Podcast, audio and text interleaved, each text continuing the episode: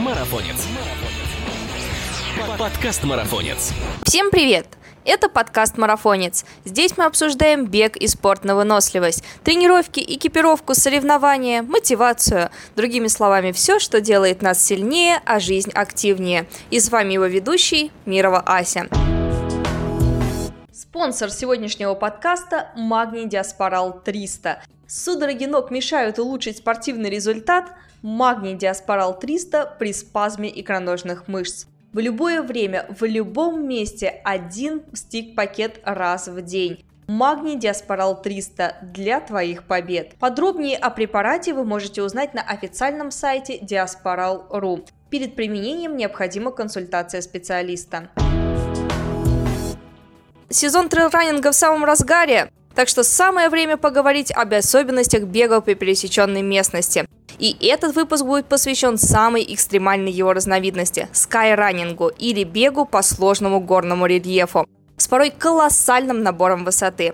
Участие в таких забегах иногда требует подтверждения прохождения похожих дистанций и неспроста – Горы – это не место для экспериментов. Здесь нужно запастись не только физической подготовкой, но и соответствующими знаниями. В скайранинге, в отличие от лесных и холмистых трейлов, участники забегают туда, где горные хребты граничат с небосводом, залезая выше облаков и птиц. Но помимо красивых видов, эти места хранят уйму опасностей, о которых мы обязательно сегодня и расскажем. И, конечно же, предупредим наших горных романтиков. О том, как вести себя в горах, чего ожидать от собственного организма на высоте, расскажет Виктор Ершов, опытный гид, проводник в горы, с 14 лет занимающийся альпинизмом, имеющий первый разряд по любимому виду спорта и жетон спасения в горах. Вить, привет! Хочется сначала поговорить немного о тебе. Ты же с подросткового возраста, получается, лазишь по горам. Вот как ты понял, что это твое призвание, и как вообще родные отреагировали на твое увлечение? Привет. Да, я очень давно занимаюсь горами. На самом деле сильного выбора у меня не было, поскольку вся, родня, все родственники занимаются альпинизмом. Начиная даже с бабушки. Она мастер спорта по альпинизму, один из первых в Советском Союзе женский. И я с детства в горах, а, очень красиво там все, классно. Пытался я уйти из семьи, а, учился на химическом факультете, но, тем не менее, после пару месяцев работы на заводе я понял, что нет, не мое это. Горы манили с детства и продолжают нас сально манить, и я решил заниматься уже плотно горами, связать не только спортивную деятельность с ними, но и профессионально, и водить ребят на разные вершины, обучать и так далее. Вот мы с тобой буквально на днях спустились с самой высокой точки Европы. Ты туда залезал, насколько я помню, 176 раз или больше уже. 177 раз не случился. вот. Но да, 176 раз я был на вершине, примерно из 200 экспедиций. А, по разным причинам бывает, люди не восходят э, из-за погоды, из-за состояния. Но в целом, да, небольшой опыт в Эльбрусе у меня есть. Вот скажи, ты столько раз уже покорял самую высшую точку не только России, но и всей европейской части нашего континента. Скажи, вот каждый раз дается все легче и легче, или физические ощущения высоты, они все-таки присутствуют? Это можно тренировать вот с каждым восхождением, скажем так, все больше и больше приучать свой организм к высоте? Мы когда шли, потому что мне казалось, что ты просто... Это для тебя какая-то прогулка наверх, хотя кто знает, э, что там скрывалось впереди под маской, может быть, ты там пыхтел, страдал так же, как мы, потому что я светила себе всю дорогу фонариком под ноги. По поводу высоты и акклиматизации, на самом деле это очень э, долгий процесс, э, и в целом есть высотная память у организма, то есть когда человек очень много ходит по горам, а дальнейшее его восхождение проходит намного более лайтовом режиме, то есть нету каких-то сильных э, ощущений плохих, как там горная болезнь, головная боль там и прочее, прочее. Это все накапливается в организме, то есть если человек, допустим, сходил там пять раз на вершину Эльбруса, 5642, то шестой раз ему будет легче и быстрее пройдет акклиматизация. Ну, примерно вот так вот. На самом деле это все очень индивидуально, и никогда не угадаешь, как тебе будет там, пока там не побываешь несколько раз, потому что с первого раза тоже бывает непонятно. Вообще статистика говорит о том, что до высоты 5600 можно акклиматизироваться полностью, то есть можно э, бегать, прыгать, скакать, восстанавливаться, но это надо, надо там прожить 21 день. Конечно, никто на, на вершине горы не будет столько жить, и поэтому недостаток акклиматизации есть почти у всех, в том числе и у гидов на самом деле. Но поскольку гиды почти живут на этих высотах, то да, мы там себя чувствуем хорошо, и под маской на самом деле мне было хорошо то же самое. А, ничего я особо не скрывал. А, да, я там могу бегать, я могу ускоряться резко, одышки никакой нету, ничего такого, то есть и каких-то ощущений плохих нету. А, и организм там, ну, если холодно, да, он тратит энергию на обогрев, а не на климатизацию. Вот, но это очень долгий процесс, и обычно для высот около 5000, в принципе, требуется, чтобы залезть в районе недели. А, тут, опять-таки, повторюсь, это очень индивидуально, и поэтому может быть очень по-разному. Кому-то, может быть, нужно две недели или три недели, там, или месяц вообще. Конечно, если у вас есть много времени, лучше потратить это на акклиматизацию. А так, э, приезжайте, увидите, как оно вам будет на высоте. То есть, получается, организм наш очень э, такой податливый и ко всему привыкает. Э, но если вот забросить, скажем, на год эти увлечения, допустим, вот сейчас ты сменишь род деятельности, да, и несмотря на свои 176 раз, э, получается, все сбросится к нулям или все-таки останется вот это как мышечная память? Ну, у меня не только Эльбрус за плечами. Я был на Ленина, на Мустакате, Аконкагуа, разных других гор, около 7 тысяч и выше. А, ну, был у меня промежуток времени, когда я два года не занимался вообще ни альпинизмом, ни скалазанием, там, ни бегом, ничем. Соответственно, не ходил по горам. И первое восхождение было, ну, чуть-чуть, наверное, тяжелее. Но при этом, поскольку, опять повторюсь, про высотную память, все это в организме накапливается, организм очень быстро акклиматизировался, вспомнил все. Это когда, как мышечная память, не знаю, как обычная память, э, в организме есть вот эти вот э, механизмы, увеличиваются легкие, там, увеличиваются артерии, повышается гемоглобин там и прочее, прочее. И если человек даже долго не ходил по горам, это все происходит достаточно быстро, потому что он знает, что нужно сделать ему. А вот если человек не ходил по горам, тогда да, там могут быть нюансы. Вот скажи, я горным забегом стараюсь приезжать чуть заранее, чтобы акклиматизироваться, но у многих ребят такой возможности нет. Все-таки работа, семья и другие ограничивающие факторы. Но чтобы привыкнуть к высоте, по-хорошему нужно, конечно же, мест на местности этой немножко побыть. Вот как же быть тогда трейлранером, которые собираются забегать на такие высоты, как Монблан, Эльбрус Рейс, Архыз. Это все-таки не шуточные такие дистанции с хорошим набором высоты. Можно ли без адаптации просто так приехать и сразу забежать э, на самый верх? Можно, но некоторые вещи можно делать один раз в жизни. Поэтому не всегда стоит. Был очень яркий претендент на Эльбрус Рейсе, по-моему, два или три года назад человека стукнуло сердце и, соответственно, погиб э, при э, совершении гонки вертикальный километр. Там были не супер большие высоты, около трех с половиной. У него потому что не было акклиматизации. Поэтому по-хорошему, да, лучше приезжать заранее, акклиматизироваться, но если такой возможности по каким-либо причинам нету, есть э, тренировки специальные, например, с масками гипоксическими, есть барокамера в, вот в Москве точно знаю, там в барокамере даже есть бассейн, есть беговые дорожки, все прочее, то есть э, опускают э, давление на те высоты, какие нужно, там 3, 4, там 5 тысяч метров, вот, соответственно, кислорода попадает в организм меньше, и тренировка происходит продуктивней. Но это как бы не панацея, потому что самое самое главное это мозг. И мозг обмануть очень тяжело. И бывает очень э, часто ребята, кто после тренировок таких приезжает, им все равно плохо на высоте. Несмотря на то, что они там супер подготовленные, спортсмены, тренировались и так далее. Э, не хватает иногда картинки для головы и вот э, психологии, то, что ты в горах находишься. Но при этом вот эти тренировки гипоксические, они в любом случае помогут, и состояние будет в разы легче. И хотя бы нужно делать их, если нет возможности переехать в горы раньше. Слушай, я вот иногда замечаю, находясь в горах, там в экспедициях или на забегах каких-то, что мне и участникам тренированным дается дистанция чуть легче, чем а, ребятам из офиса, которые просто тут вдруг решили да, себя испытать, выйти из зоны комфорта. Получается, что трейлранинг может даже помочь в пересечен... бег по пересеченной местности, может э, способствовать, да, вот э, и твоим активностям в горах. Ты вообще сам как практикуешь? Может, это, это вообще перекрестные такие а, активности или одно другому не помогает? Да, я бегаю, но я не только бегаю, больше я занимаюсь скалазанием, мне как-то больше это по душе. Но, тем не менее, я занимаюсь тоже трейлранингом и как бы около трейлранинга и по ровному, и по горам. Были соревнования Кавказ Ран, занимал даже там места в трейлранинге. Uh, тоже есть опыт в горном беге, uh, но на самом деле а, активности пересекаются, но при этом нельзя себя ушатывать перед восхождениями. То есть, если дать себе э, жесткие тренировки, то на горе просто будет потом плохо, потому что организм там плохо восстанавливается. Вот, можно себя загнать. были случаи и в моей практике, и у ребят, когда приезжают супер-мега подготовленные ребята, кто там бегает марафоны, полумарафоны, в принципе, тренируется очень много. И идет какая-нибудь девочка, которая последний раз занималась физкультурой в школе. Ей хорошо, она прекрасно заходит на вершину горы, а все остальные дико плохо, там, тошнота, головная боль там и прочее, и прочее.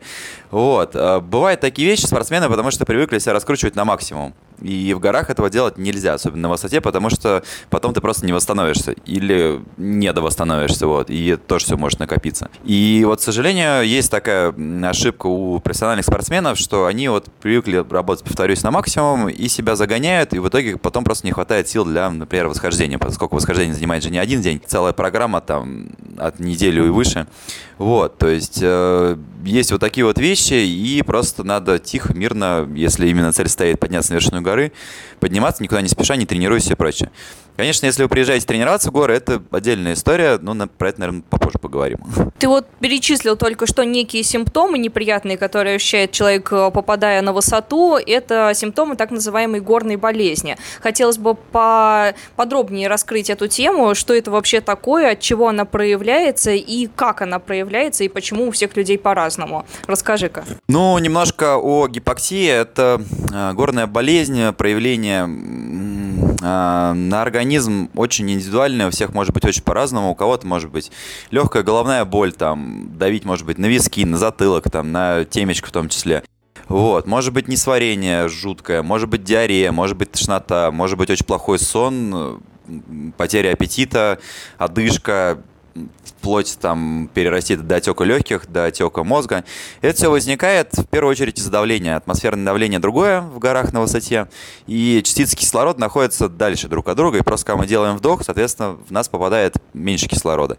Но это не значит, на самом деле, что кислорода в атмосфере меньше. Нет. Его до 5600 ровно столько же, сколько и на равнине, там, в городах, э, неважно где. Вот. А вот все фишка в этом давлении. И в том числе давление у нас внутри немножко другое, чем снаружи, то есть у нас органы привыкли к другому атмосферному давлению, бывает там животы раздувает, там, если взять с собой, например, йогурт на высоту, его тоже там разорвет. Вот, вот это все происходит у нас внутри. Соответственно, а, вот эти все изменения, и чтобы хорошо себя чувствовать на высоте, соответственно, должны быть увеличены легкие, увеличенные артерии немножко, там увеличенные сердца, все это как бы называется процессом акклиматизации, чтобы потом э, функционировал организм ровно так же, как внизу. Но здесь еще на самом деле играет роль очень сильно психология. То есть э, человеку бывает э, не очень хорошо, но он дико мотивирован, ему кажется, что ему хорошо. При этом все вот эти изменения в организме могут быть, но он просто может их не замечать, например. Либо наоборот, как бы человеку хорошо, но вся атмосфера, не знаю, там, похода, например, ему дико не нравится, и ему кажется, что у него там горная болезнь, ему плохо, он там не может тренироваться, еще что-то. Есть такие вещи, как там эффект плацебо тоже. Но в первую очередь это все происходит из-за атмосферного давления, как уже говорил. Вот примерно так про горную болезнь. Проявление, на самом деле, еще вот сейчас мы с ребятами ходили, и было интересное проявление перепада настроения от эйфории до депрессии. Тоже бывают вот такие вещи, человека прет там как не в себя, классно, красиво, супер, а потом хлоп, типа, зачем, что я тут делаю, надо домой идти и так далее. Вот, это тоже проявление горной болезни. А можно ли с ней вообще бороться? Или с этим стоит смириться, понять, что горные высоты – это не наша среда обитания, так же, как э, давление под водой, как дайверы опускаются, испытывают э, схожие да, эмоции и ощущения. Вот, с этим э, стоит смириться и просто это пережить, или все-таки есть какие-нибудь способы борьбы и притупления, может быть, этих всех симптомов? Ну, в первую очередь, подготовка, то есть э, грамотная тренировочная база, если она есть, конечно, она дает очень многое. Главное перед восхождениями отдохнуть. Вот реально недельку-другую дать себе прям либо какие-то восстанавливающие тренировки, либо вообще их убрать. Вот. Плюс есть медикаментозная поддержка, это там всякие защитники печени, почек и всего прочего, витамины, аминокислоты там и так далее и тому подобное. Из таких специальных средств есть Даймакс или Диакарп. Вот э, все эти вещи обязательно рекомендую принимать после э, врача. Сначала идем к врачу, вот, и потом как бы можно все эти вещи принимать. Ну, вкратце, продиакарп – это мочегонное средство, оно разгоняет жидкость по организму и убыстряет процесс акклиматизации. Его можно начать принимать в городе. Ну, повторюсь, пожалуйста, после врача. Вот. А за неделю-другую даже бывает, начинает принимать диакарп, потом, пока приезжает в горы, продолжает его принимать. И обычно акклиматизация проходит, во-первых, быстрее, во-вторых, легче. И человеку более-менее лучше себя чувствует, чем точно такой же человек, который не принимал этого диакарба. Вот. А так, э, на высоте непосредственно, если все это произошло, допустим, недостаток времени, нехватка сил, там какие-то начались опять симптомы, головной боли там и так далее. А, есть медикаментозная поддержка, что вот опять же диакарб, есть обычные аспирины, парацетамол, страмон. Достаточно много всех этих разных препаратов, и которые снимает отеки и которые разгоняют там кровь по организму и которые э, жар понижает, если он там возник. Ну, в целом это все такие лайтовые вещи, вот сейчас на высоте ребят принимали аспирин пару раз, потому что э, болела голова, их немножко накрывала, в целом отпускала. Вот, опять-таки это диакарп, потому что разгоняет кровь по организму, но не забывайте пить много воды достаточно при употреблении мочегонных средств, потому что воду надо выгонять, если вот, э, она у вас застоялась, и, соответственно, восполнять баланс обратно соответственно, много воды нужно будет пить. Вот. А, а так, есть э, а, маленькие хитрости, например, если в горах там приплохело немножко, можно просто выйти из палатки там или из вагончика, где вы там есть, погулять немножко, разогнать кровь, э, немножко охладиться, и в целом станет легче. Таких хитростей очень множество, но если человеку очень плохо становится, Обычно все эти маленькие штуки и таблетки не помогают. Тут самое лучшее это спуск вниз. То есть, если вам уже до такой степени, что прям все, вы ложитесь и э, нету ни сил, ни желания двигаться, это однозначно нужно вниз идти. Или, допустим, настолько приплохело, что у вас там тошнота уже там день не останавливается, вы еду не можете принимать, там воду и все прочее, конечно, тоже вниз. Вот, то есть, э, лучшая помощь при горной болезни это спуск вниз, всегда. Вот запомните, и если вдруг что не так, всегда бегите просто сломя голову вниз из всех сил. И чем ниже вы будете спускаться, тем вам будет легче, легче, легче и легче. Вот. А так э, просто надо стараться до этого не доводить и очень хорошо следить за собой в первую очередь, э, оценивать свое состояние, там, как вы ходите, дышите, не знаю, двигаетесь, вообще любое движение просто там стараться не делать резких, там, с кровати резко не вставать. Вот, а, я имею там, или с коврика из палатки резко не вылезать, на палке, например, не наклоняться, потому что резкое движение головой тоже может привести к головокружению, как бы вы чуть не в обморок можете упасть. Вот, то есть очень много вот этих нюансов, и надо за собой очень хорошо следить. И если вдруг что-то идет не так, соответственно, а, вы до какой-то поры до времени это терпите, пробуете таблетками, пробуете там просто погулять, там, не знаю, в туалет сходить, какие-то такие вещи просто банальные.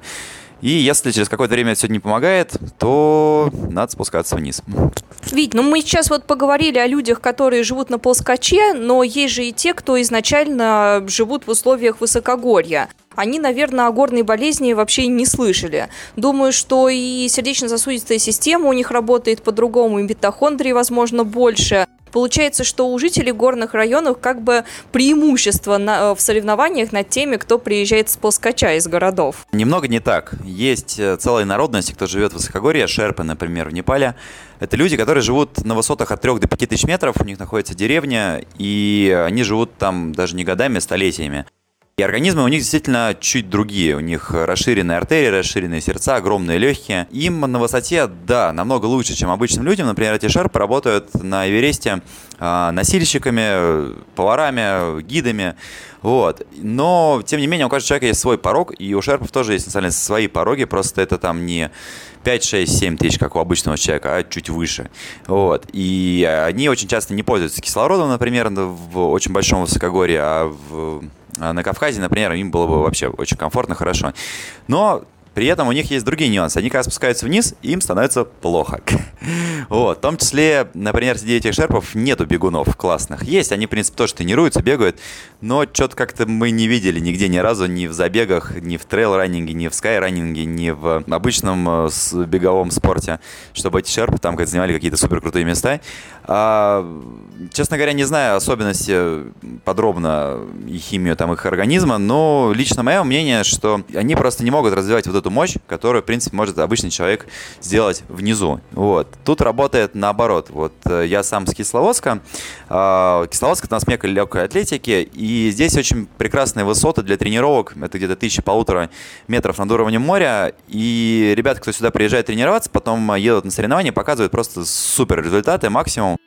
И на самом деле вот э, такой вот среднегорье, это, наверное, оптимальная тренировочная база, и при этом обычный человек э, приезжает сюда с любого города, потренируясь, потом может выдать очень хорошие результаты. Вот. Э, потому что, э, опять-таки, увеличится легкий, увеличится весь ваш обмен веществ в организме, раскрутится немножко метаболизм, вот, э, больше станет там гемоглобина, восстановление будет на ура, и при этом, если не забывать о силовой подготовке, то можно очень хорошо выстреливать потом. Например, несколько олимпийских борцов, вот, они тренировались в Терсколе, это 200, и потом ехали на Олимпиаду, и, э, соответственно, занимали там места всякие крутые. Вот. Но это тоже огромная работа, и в первую очередь тренировочный процесс нужно выстраивать мега грамотно. А, потому что после среднего высокогорья особенно бывают спады очень большие. Да, ты можешь там бегать как не в себя, но не быстро бегать. То есть выносливость вырастает, а восстановление тоже вырастает, но ты не можешь показать какие-то максимальные результаты силовые, там все прочее. Вот, об этом не надо забывать. Так что в целом, я думаю, вот эти горные народности не всегда вообще хороши в каких-то э, дисциплинах вроде как там беги или там бег по пересеченной местности и прочее. Вот. Да и в принципе в спорте вот эти все народности, кто живет на высоте, не блистают. Вот не знаю ни одного человека из э, непальцев, там в Чили есть народность, индейцы тоже в высокогорье живут, там в Эквадоре, которые занимали бы супер какие-то крутые места на соревнованиях. Так что, наверное, лучше наоборот приезжать снизу, тренироваться, акклиматизироваться и потом уезжать с гор, и тогда будут очень крутые результаты. Ну вот, кстати, про Южную Америку я бы здесь э, оговорочку сделала. Есть такие Рарамури или Тараумара, да, известные ребята, которые в высокогорье, как раз-таки Сиера Невада, вот там вот они живут и занимают, э, просто берут все первые места на близлежащих вот этих хард-роках и да, исключения есть, э, ну, то есть э, ребятам, скажем, с горно-алтайска, еще откуда-нибудь вот э, с кавказских, получается преимуществ как таких перед теми, кто приехал с какого-нибудь Питера, вообще плоского, как, как доска, да, получается, особо нет. Слушай, ну, кажется, горняшка, что это история про какие-то горные вершины больше 5000 метров, но я по себе знаю, что некие симптомы можно обнаружить и на 3500, и даже на 3000. Потому что когда ты резко в скайранинге забегаешь э, с с подножия горы на самый верх, ты ощущаешь э, те же самые все неприятные ощущения. Это головокружение, отсутствие аппетита, иногда тебя там а, тошнит, да, бывает, что вообще до потери сознания доходит. То есть получается, что это опасно не только для альпинистов, но и, в принципе, для трейлранеров. Вот здесь тогда возникает вопрос, какие высоты а, опасны и какие можно считать безопасными для, для новичка, который хочет вот только попробовать себя в скайранинге? На какую высоту стоит забегать, а где уже стоит опасаться и готовить свой организм? Ну, конкретно про скайранинг это немножко другая история. К нему, в принципе, лучше подходить очень подготовленным и акклиматизированным. Есть э, такие условные зоны в горах, причем в разных горах они разные. На Кавказе проявление горной болезни и ощущение вот э, там, не знаю, кислорода недостаточности, там еще какой-то вещи может происходить, начиная примерно с трех с половиной на самом деле. Но это так, очень грубая оценка. В, в Андах, например, говорят с 4300, в Гималаях э, с 5300. А это все приравнивается к зоне ледников плюс-минус. Вот. То есть до зоны ледников, по идее, должно быть хорошо. Хотя у меня тоже был а, случай, приехала ко мне девушка в Терсколе на 2000 метров, ей было дико плохо, как некоторым бывает на вершине Эльбруса. И так продолжалось несколько дней, как бы, ну и пришлось ей уехать, потому что не ее эта высота, и, в принципе, видимо, ей высота не заходит. Тут, опять-таки, повторюсь, это мега индивидуально, и я думаю, что если уж приезжать бегать, трейл а, на самом деле можно начать с небольших высот, от 1002 метров. Это Кисловодск, окрестности, там, предгорье Кавказа очень много там Дагестан, Архыз там и так далее, и так далее, и так далее. А если рассматривать именно сразу хочется попробовать скайранинг, ну, значит, тысяч до трех хотя бы. Выше, наверное, пока не стоит, потому что действительно, если вы очень резко начнете тренировочный процесс и в первый же день побежите там какой-то километр или полтора перепада на там 3-3,5, может прям накрыть и накрыть очень жестко.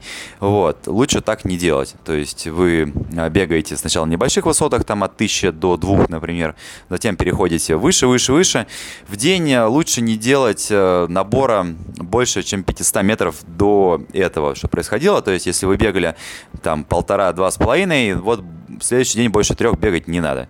Вот. А, в принципе, за недельку можно так дойти вот от 1000 метров до 3, и это будет более плавный набор, и вы акклиматизируетесь, и э, показатели, скорее всего, будут лучше. Не будет там скакать пульс в какой-то космической зоне, там сердце разорваться и так далее. Вот. А, так что мой совет такой, что начинайте, во-первых, с низов, сам с 1000 с 2 метров примерно. Если уж хочется скайранинг, ну, значит, не выше трех. Но тоже, опять-таки, следите за собой, прям очень хорошо следите за собой. И не делайте супер какие-то большие дистанции поначалу, потому что непонятно, как ваш организм будет на все это реагировать. И лучше все это, чтобы было там лагерь какой-то рядом, недалеко цивилизация, там машины, если вдруг что не так пошло. Вот, то есть не вы там куда-то в поход ушли, начали там бегать по перевалам. Вот так вот делать не надо поначалу. А, так что вот такой вот совет.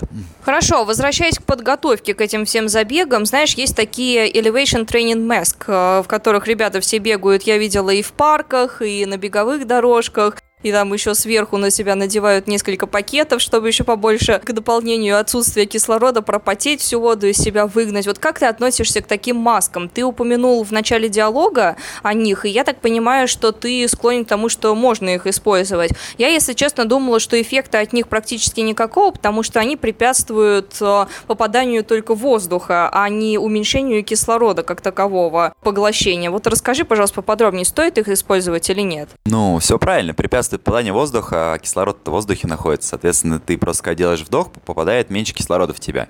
И тем самым вызывается в организме гипоксия. А, я за натуральную тренировку. Если есть возможность, лучше приехать в горы, потихонечку с небольших высот начать акклиматизироваться, бегать, и это будет в разы лучше, чем а, вот в этой маске. Но если такой возможности нет, вы живете в большом городе, и более того, там даже в парк, например, не выйти, только там какой-нибудь зал небольшой или там беговая дорожка, да, эта штука работает, но условно. То есть она даст э, в любом случае а, подготовку к высоте и каким-то большим, наверное, свершением, чем без а, такой подготовки. Но надо очень осторожно, на самом деле, все во всем тренироваться, а, потому что то, что у вас там надето, и вы там потеете, как не в себя, и задыхаетесь, это неправильно. Вот. И все-таки советую, если есть возможность, просто приезжать пораньше на недельку и спокойно акклиматизироваться, разбегиваться уже здесь с небольших высот и потом уже выстреливать на каких-то больших высотах. Я думаю, нужно еще уделить обязательно внимание такому вопросу, как питание в горах, потому что в условиях гор иногда бывает жор нападает, а иногда аппетит-то вообще пропадает и все, и кусок горла не лезет. Вот что делать в таких ситуациях? Я, если честно, заметила, что ты практически не кушаешь на подъеме, точнее, вообще ты не кушаешь, только из термоса там э, чаечек попиваешь. Вот не понимаю, если честно, откуда ты берешь э, силы, но, а, как ты мне объяснил, это для того, чтобы парасимпатическая система не выключала желудочно-кишечный тракт и кровь не приливала, да, к, к нему и не отбирала лишние силы. Но на самом деле при интенсивных нагрузках в скайранинге, трейлранинге такая тема не пройдет. Если здесь мы потихонечку поднимаемся, и ты свой организм уже приучил к таким условиям, некоторые тренируются в горах вообще без, без единого куска, без питья. Опять же, это очень опасно, и новичкам никто этого не советует. Как быть с питанием, как заставить себя кушать, э, когда не хочется? И все-таки давай раскроем тему важности питья и питания в горных условиях. Да, у меня есть такие вещи, что я стараюсь стараюсь не есть, э, когда делаем переходы. Ну, во-первых, ты права, что это не сложная нагрузка для моего организма. И э, я как бы не трачу так много энергии, как обычный человек при всех этих делах. Плюс, э, когда включается живот, просто перестает хотеть вообще куда-либо идти. вот, теряется больше чуть энергии. Но это, опять-таки, все очень индивидуально, и это не подходит в плане тренировок. Конечно, когда э, делать какие-то большие дистанции, перепады и все прочее, надо надо питаться, потому что без энергии просто можно там загнуться где-то по дороге. Вот. А Вопрос питания очень большой и мега индивидуальный. И опять-таки лучше сначала узнавать свое тело, делать всякие тесты, сходить к врачу там и так далее. Вот. И э, после этого вы будете понимать вообще, сколько вам калорий надо, каких калорий надо. А вот то, что не хочется, ну, придется себя запихивать, потому что энергия нужна. Вот. То же самое с водой. На самом деле, горные народы, вот ребята, кто работает в горах, очень мало пьют. Здесь как бы особенность организма, это скорее, скорее плохо, чем хорошо, но мы, во-первых, так привыкли, во-вторых, бывает в горах очень проблематично достать воды, вот, надо там остановиться, растопить лед там и все такое. Поэтому как бы на переходах у нас там литр-полтора с собой есть там на несколько часов, и обычно этого хватает.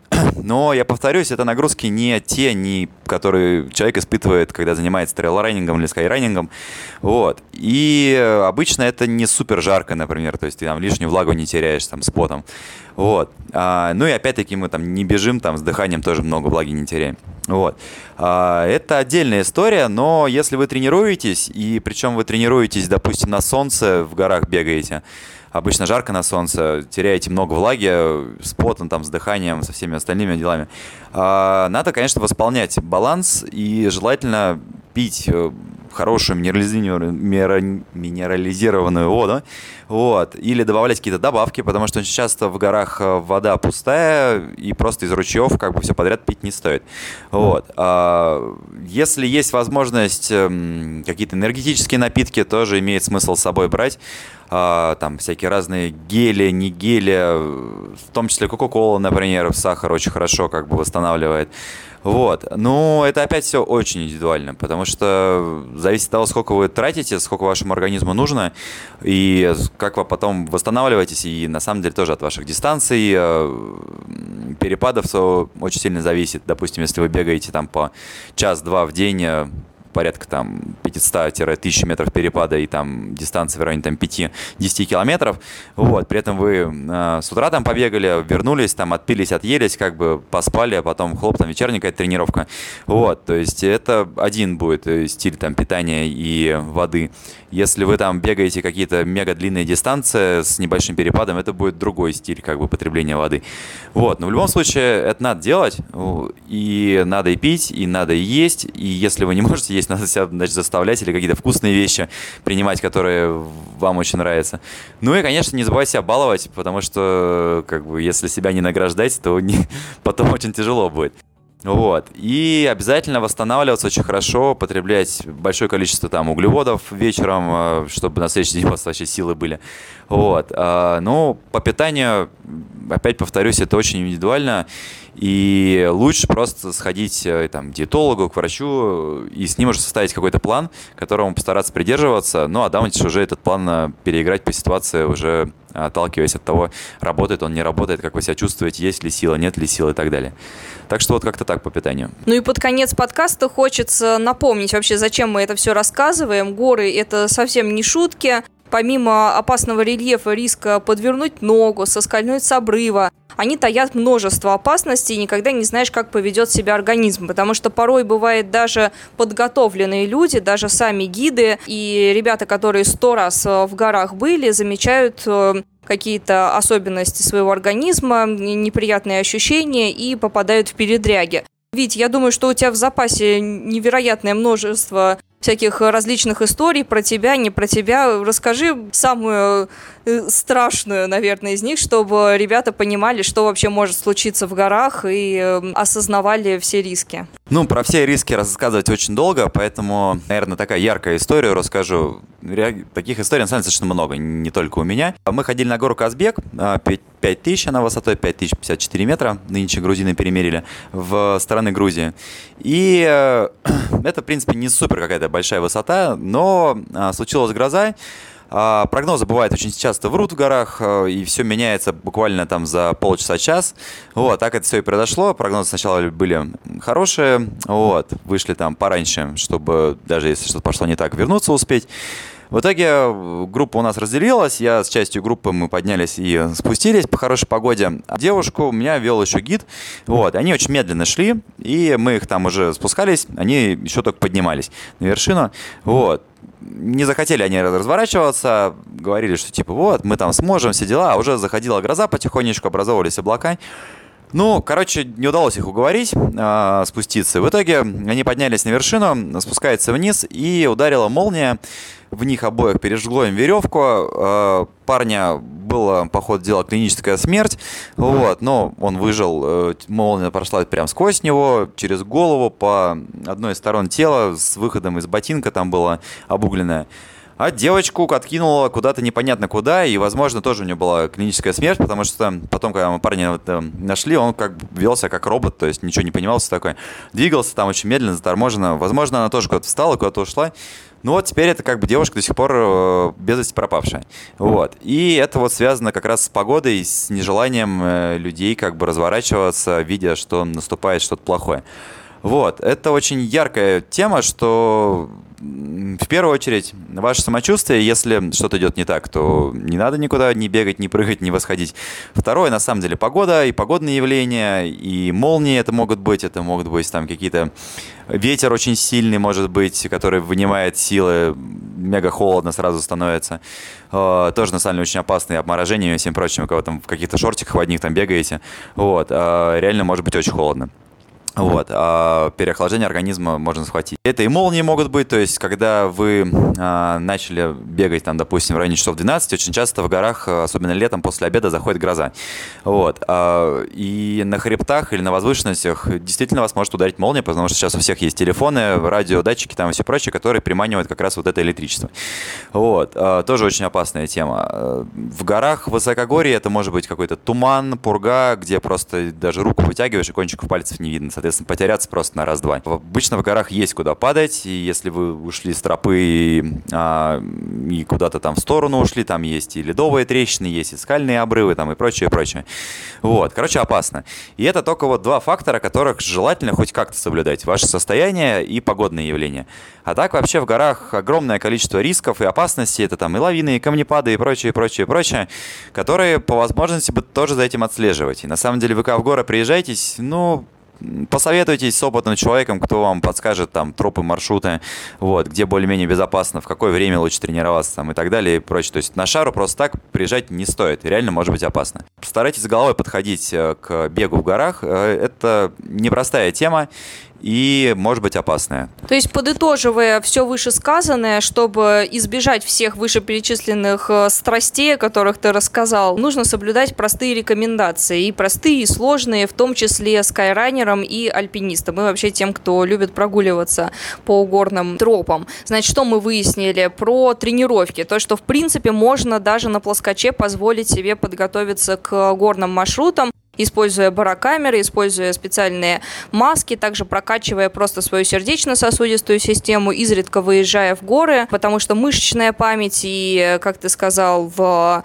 мозг у нас запоминает все, что было записано на его жесткий диск, и когда-нибудь это поможет и отразиться. По питанию обязательно заставлять себя кушать, пить, потому что кровь и так густеет, и так сердцу тяжело ее перекачивать, а мы еще и позволяем себе не пить и не добавлять углеводиков.